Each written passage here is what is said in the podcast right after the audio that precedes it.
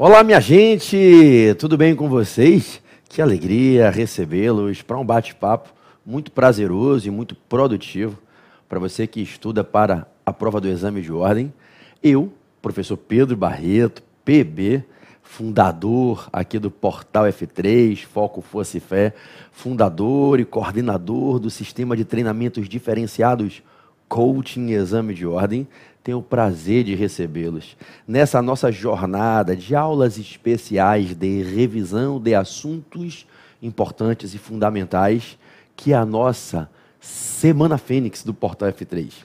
E hoje nós teremos um bate-papo em uma disciplina muito importante, que é o direito processual civil, e nós vamos dedicar o nosso tempo de hoje a uma grande revisão sobre um dos pilares do processo civil, que sempre cai na prova.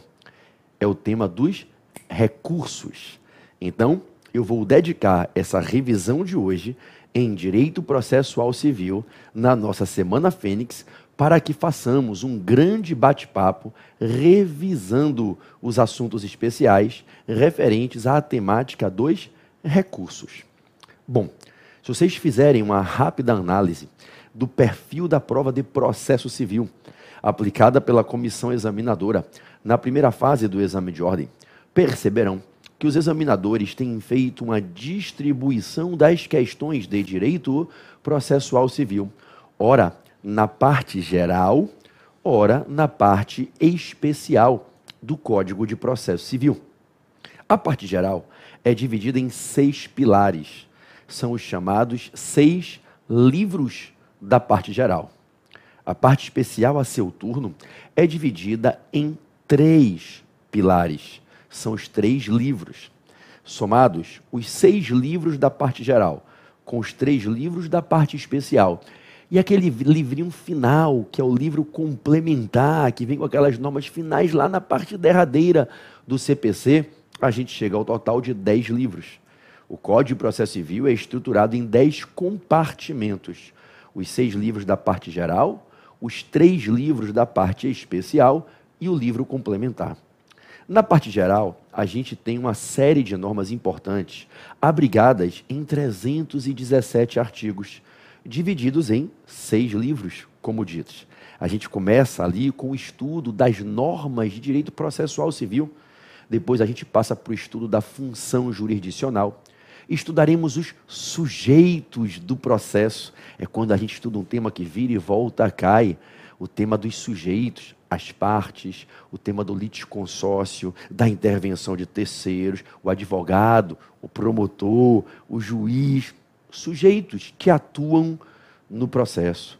A gente estuda os atos processuais praticados no curso do processo. Estudamos a formação, a suspensão, a extinção do processo, estudamos as tutelas provisórias. Então, a parte geral, ela abriga uma série de assuntos agrupados em pilares ou livros, e nesses livros a gente vai tendo um direcionamento de temas específicos. Como dito, hoje eu vou fazer uma revisão que não vai passar pela parte geral. Hoje eu quero que essa aula seja uma aula para que você feche na sua prova, certo? Uma ou duas questões. Eu não vou pegar esses seis livros da parte geral. Aqui a gente não vai bater um papo revisando os pontos de normas processuais, função jurisdicional, atos do processo, sujeitos do processo, tutelas provisórias, formação, suspensão e extinção do processo.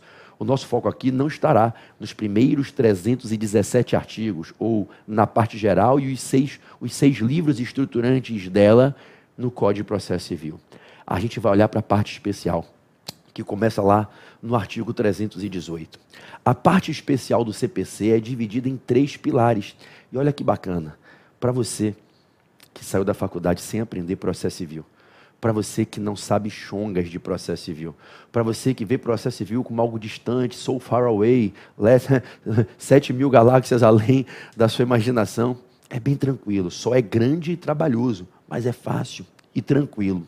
E em uma visão panorâmica que é fundamental para que você entenda o sistema, entenda onde começa e onde termina, de onde e para onde vai a missão, a parte especial é dividida em três livros, três compartimentos atrelados por assuntos correlacionados.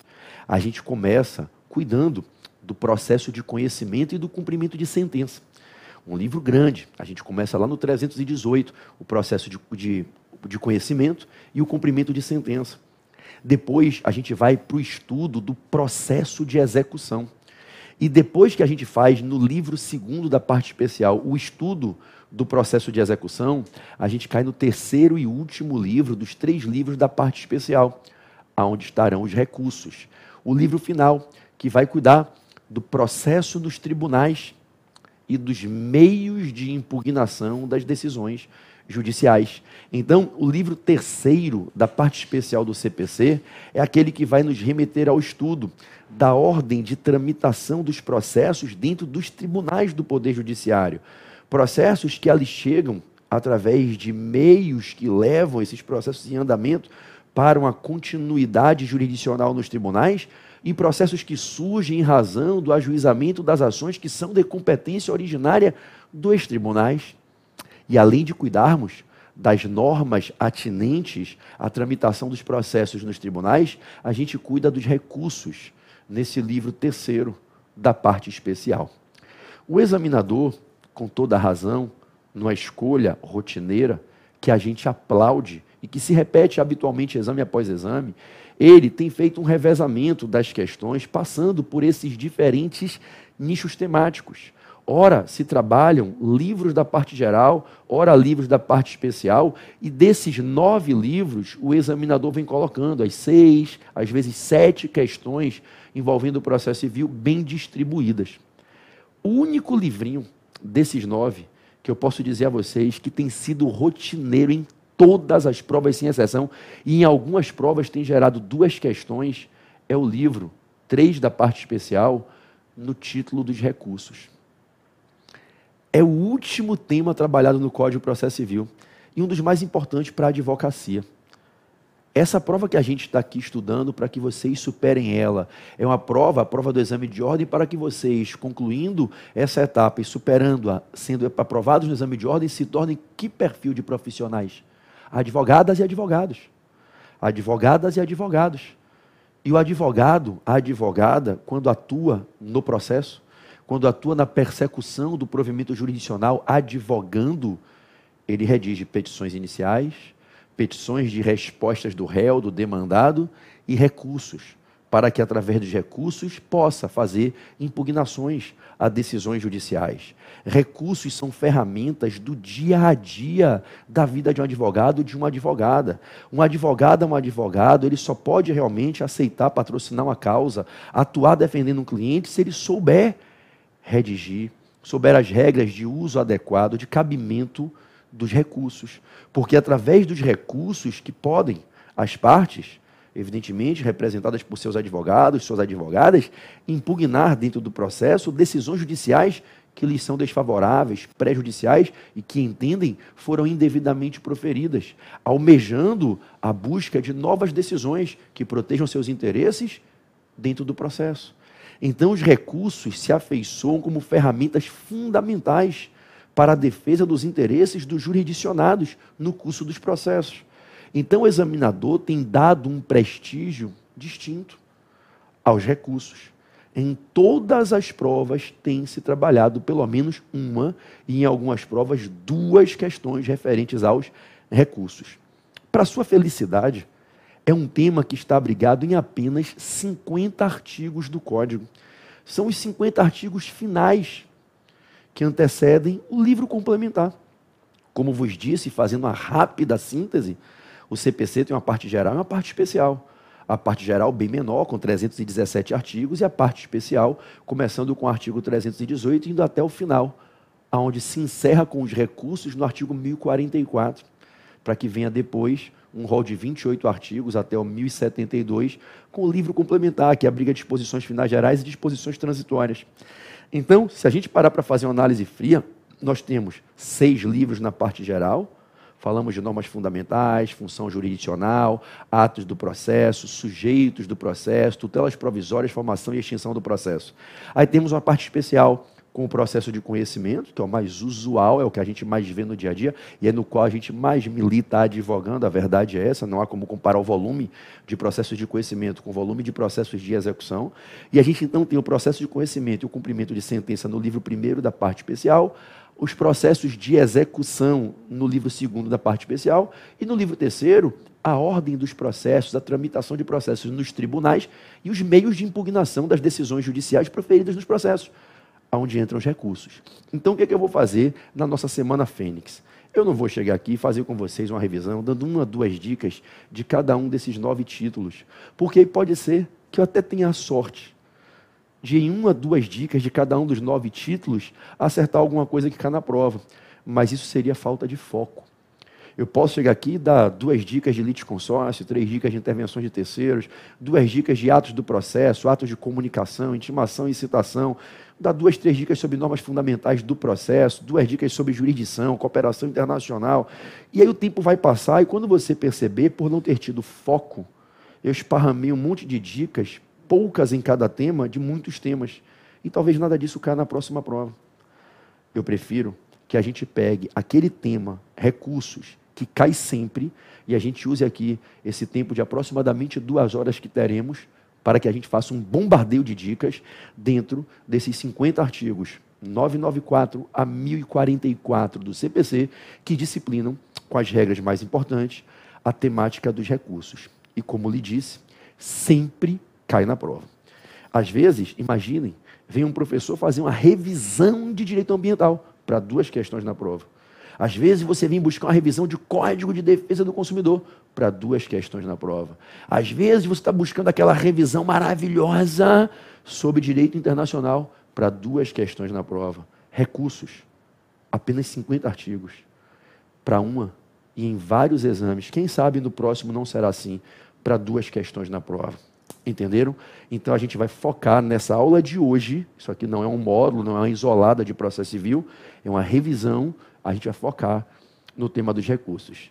Eu tenho certeza que quando acabar essa aula e vocês olharem para as provas passadas e começarem a caçar as questões de recursos, vocês vão dizer: Poxa, professor, se eu tivesse tido essa revisão, né, nem o meu curso, a minha isolada de recursos, eu tenho uma isolada aqui no portal sobre direito processual, e na parte dos recursos eu faço sete ou são oito encontros, de duas horas, duas horas e meia cada um. É um modo de quase 20 horas. Aqui eu vou fazer um bate-papo de duas horinhas, sintetizando de maneira rápida, direta e objetiva, precisa, os pontos que são mais cobrados pela nossa banca examinadora. Tudo bem? Maravilha. Tem o CPC em mãos, nós trafegaremos aqui dentre esses artigos que já citei e mais uma vez afirmo. 994 a 1044. Beleza? Vamos lá. Primeiro ponto. O que é recurso? Gente, o recurso é uma ferramenta que a ordem jurídica disponibiliza para os sujeitos do processo, para o autor, para o réu, as partes, para o Ministério Público e até mesmo para um terceiro fora do processo, quando prejudicado pelos efeitos de uma decisão exarada no processo Recurso é uma ferramenta que a ordem jurídica disponibiliza para os sujeitos do processo, para as partes, para o Ministério Público e para os terceiros prejudicados, para que possam eles, as partes, o MP ou terceiros prejudicados pelos efeitos de decisões proferidas em certos processos, impugnar certa decisão em determinado processo, quando essa decisão vier a ser desfavorável quando eles, por alguma razão, entenderem que ela tem determinado vício e que os prejudica. O recurso é uma ferramenta designada a possibilitar a impugnação de uma decisão judicial proferida no curso do processo.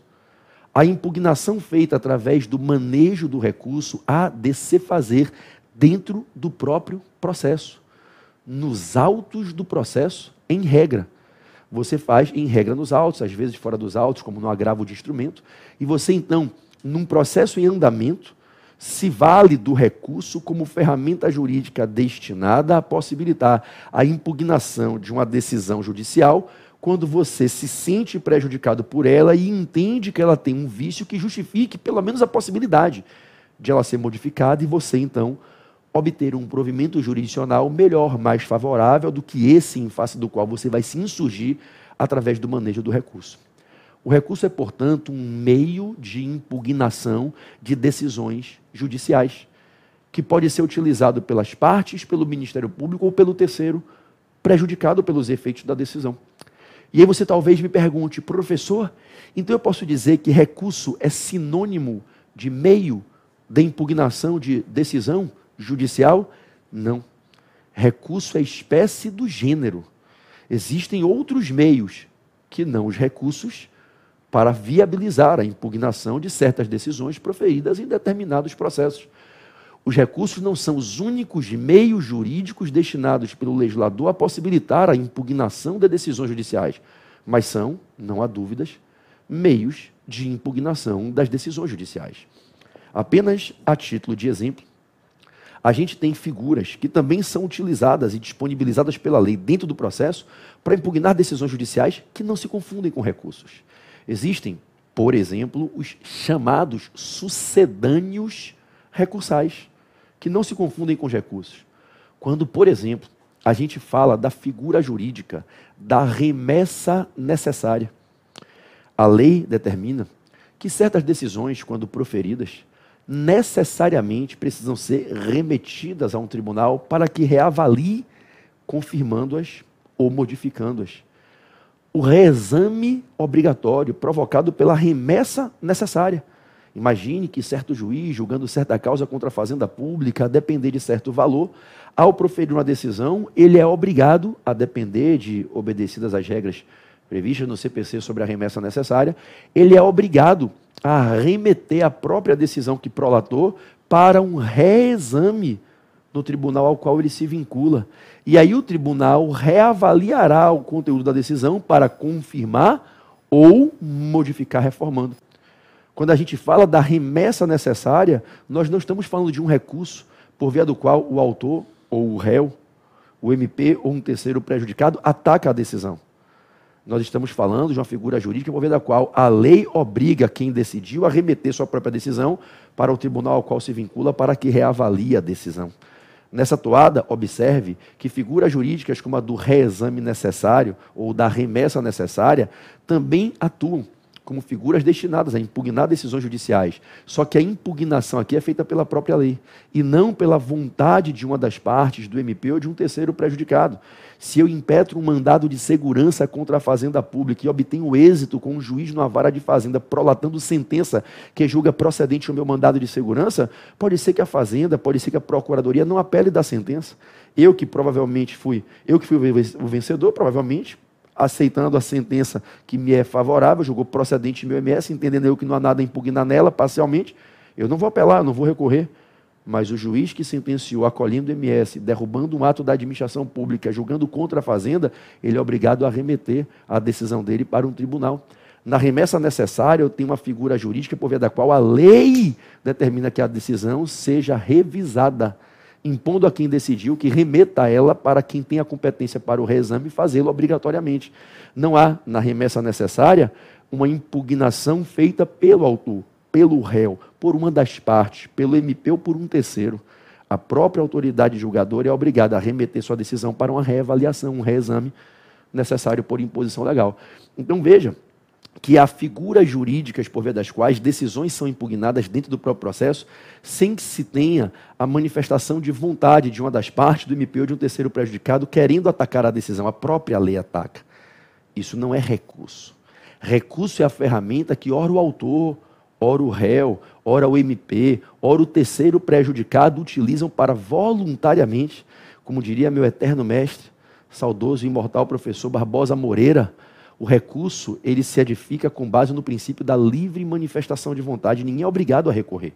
E o recurso só será interposto se alguém expressamente demonstrar a intenção de recorrer. Então, o recurso é um meio de impugnação de decisões judiciais dentro do processo, mas não é o único meio existem os sucedâneos recursais que possibilitam impugnações a decisões judiciais no curso do processo e que não se confundem com os recursos. Recursos, pela última vez, como vos disse há pouco e agora reafirmo, são ferramentas por via das quais as partes, o MP, um terceiro prejudicado, podem, com base na sua vontade, impugnar decisões viciadas que entendem serem indevidas e que merecem ser modificadas que lhes são desfavoráveis e impugnam com o propósito de obterem no provimento recursal uma nova decisão que lhes seja mais favorável. Professor, existem meios de impugnação de decisões judiciais que não sejam utilizados dentro do próprio processo? Sim, existem as chamadas ações de impugnação autônomas. Ações autônomas de impugnação, por via das quais alguém ajuiza uma ação para pedir a formação de um novo processo, no qual se estará impugnando a decisão de um outro processo.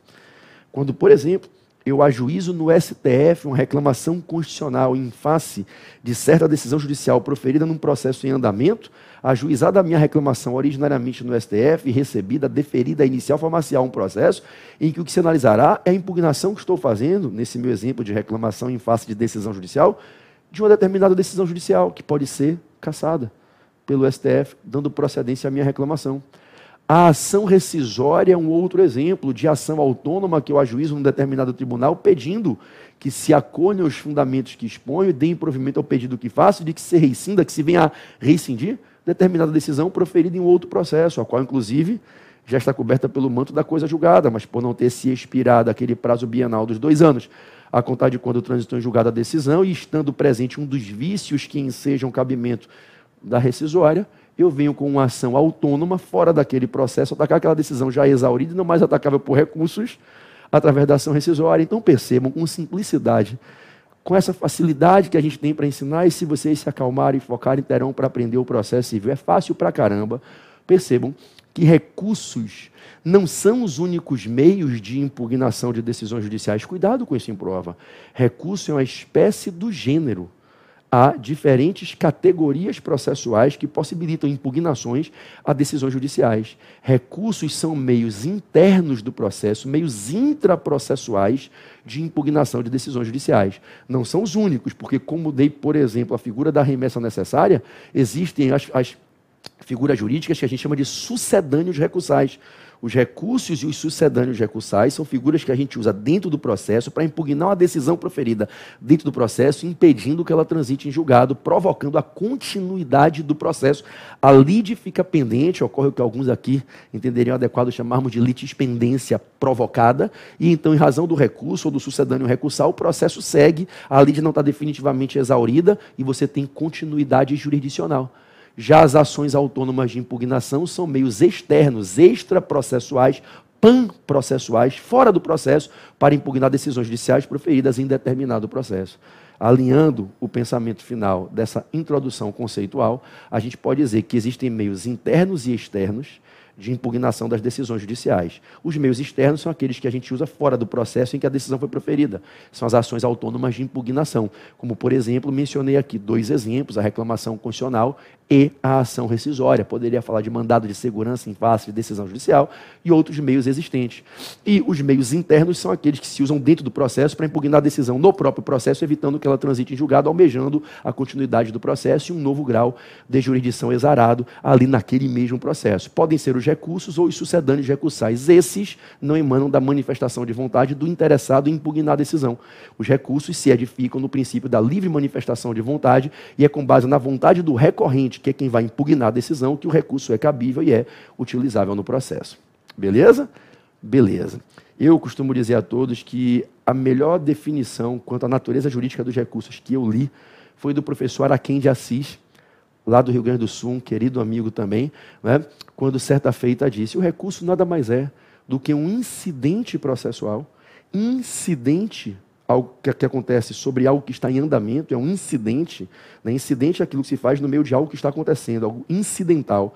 Os recursos são incidentes processuais de defesa de interesses das partes MP ou de terceiros prejudicados, que se utilizam para formalizar impugnações a decisões judiciais viciadas, ora por desrespeito a normas de procedimento, ora quanto a um mau conteúdo aplicado na jurisdição prestada na decisão proferida. Então diria o, saudoso, não porque ele está vivo, né? Saudoso é a minha saudade que eu estou dele, que já tem um tempo que não o vejo. Diria e diz o meu grande professor e referência para mim, professor Araquém de Assis, que recursos são incidentes processuais para a defesa dos interesses, ora do autor, ora do réu, ora do MP, ora de terceiros prejudicados, por via dos quais se formalizam impugnações a decisões judiciais no curso dos processos, almejando novas decisões mais favoráveis do que essa que se vai impugnar, revelando-se ali, interpondo-se o recurso e revelando-se a insurgência, e que tem por fundamento a existência de um vício na decisão, que pode ser um vício de procedimento ou um vício de conteúdo. Caindo na prova, aproveito o ensejo, qual é a diferença desses vícios? Gente, a gente fala dos vícios de procedimento, que a gente costuma chamar de error procedendum, erro procedimental, como aqueles vícios em que as autoridades que estão decidindo, ora juízes, ora tribunais, desrespeitam as regras que estabelecem o trâmite. Não é que o juiz julgou mal, não é que o tribunal proferiu uma decisão aplicando equivocadamente o direito material. É que não houve respeito a regras de procedimento, regras formais na construção e prolação da decisão. Quando assim se dá em certo processo, você tem uma decisão digna de anulação sob o fundamento do errorim procedendum. O errorim procedendum é aquele erro não de qualidade da decisão, não no conteúdo, é um erro no desrespeito às regras formais, procedimentais da tramitação da fase decisória. É diferente quando a gente tem um erro quanto à própria qualidade do julgamento, da decisão prestada, que a gente chama de errorim iudicandum. Errorim iudicando. Erro de qualidade do julgamento, erro de conteúdo do julgamento. E aí, qual é a importante diferença quando se analisa o erro in procedendum e o erro in judicando. Prestem atenção que isso já caiu em prova.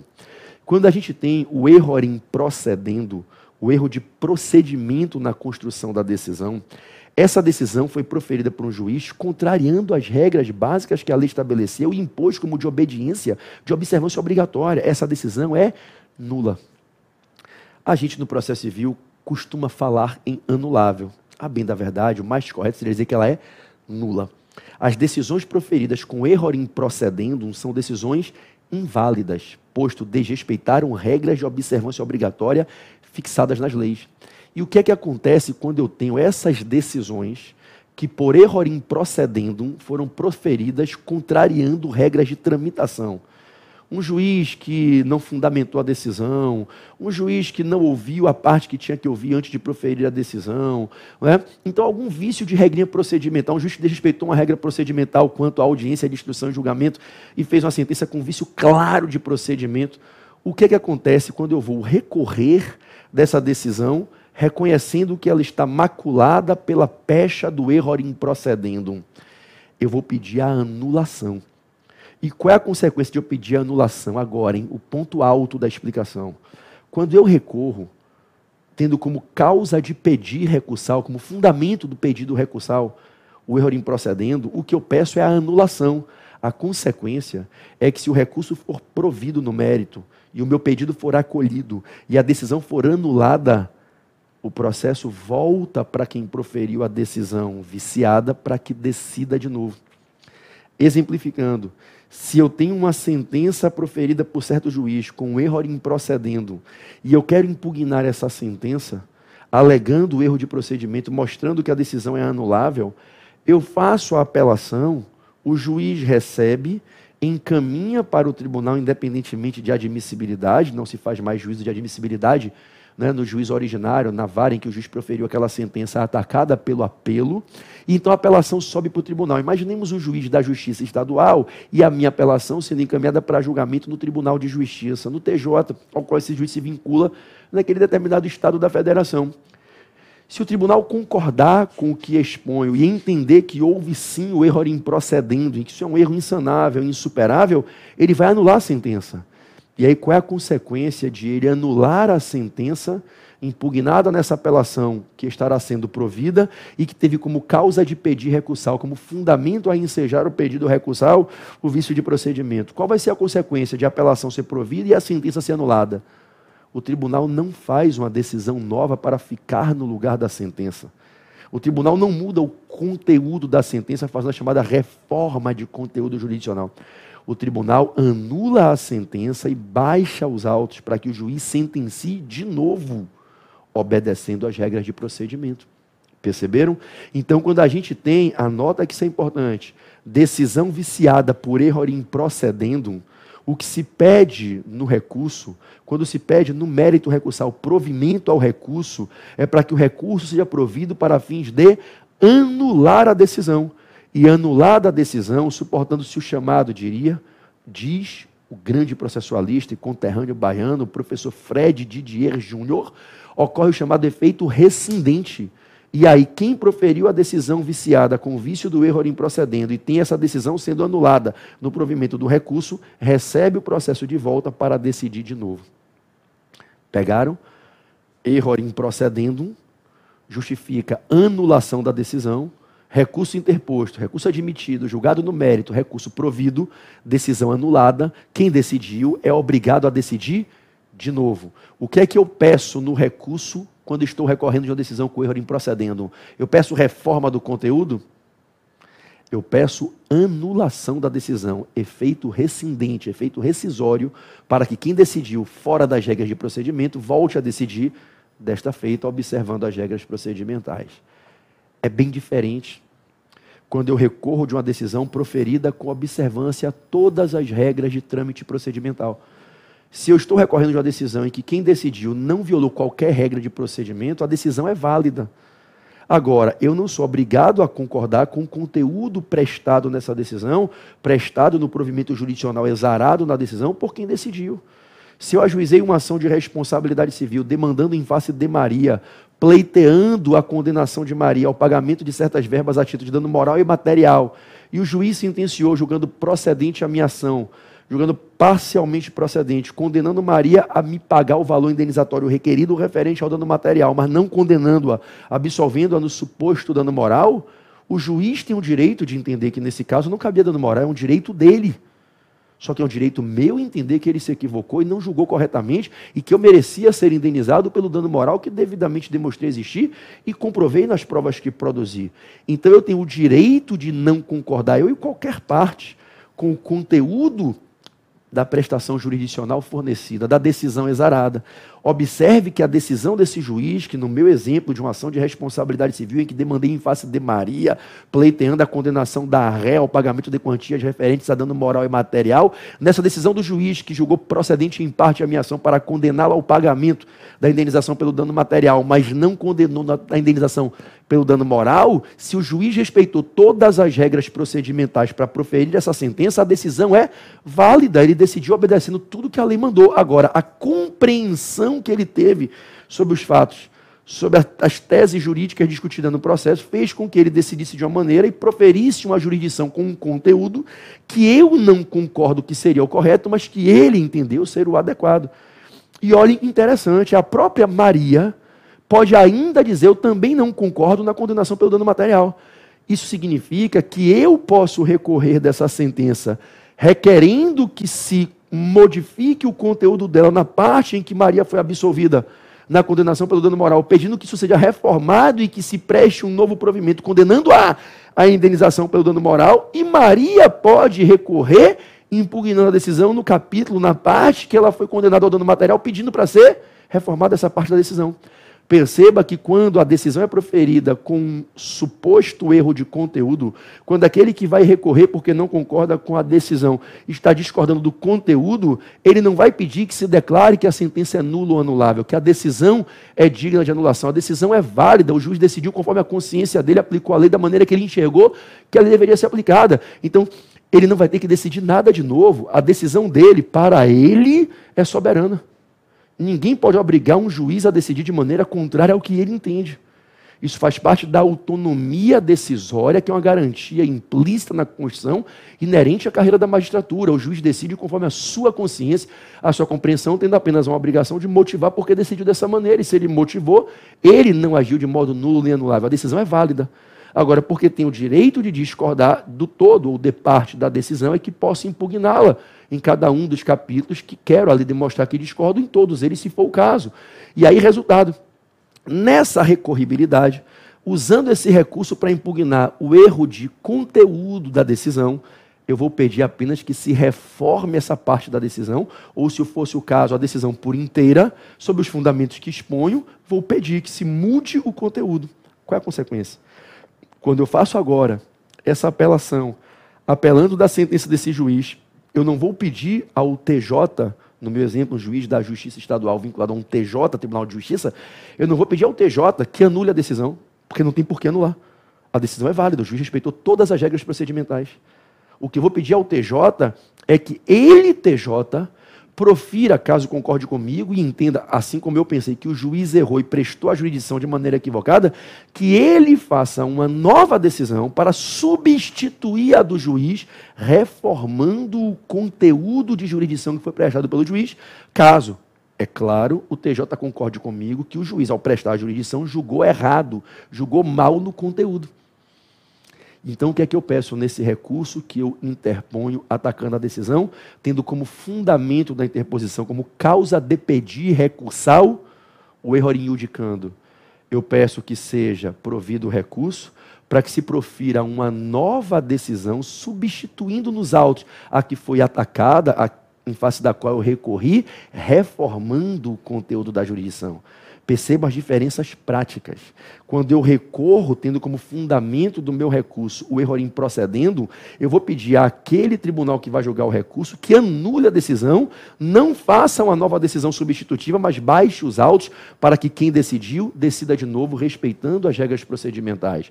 Erro procedendo leva a pedido de anulação, rescindindo-se a decisão que fica anulada, ordenando-se quem decidiu de forma viciada a que decida de novo. E o tribunal que deu provimento ao recurso, reconhecendo o erro em procedendo, anulando a decisão, não faz uma nova decisão para ficar no lugar daquela, e sim anula aquela, mandando que quem decidiu decida de novo.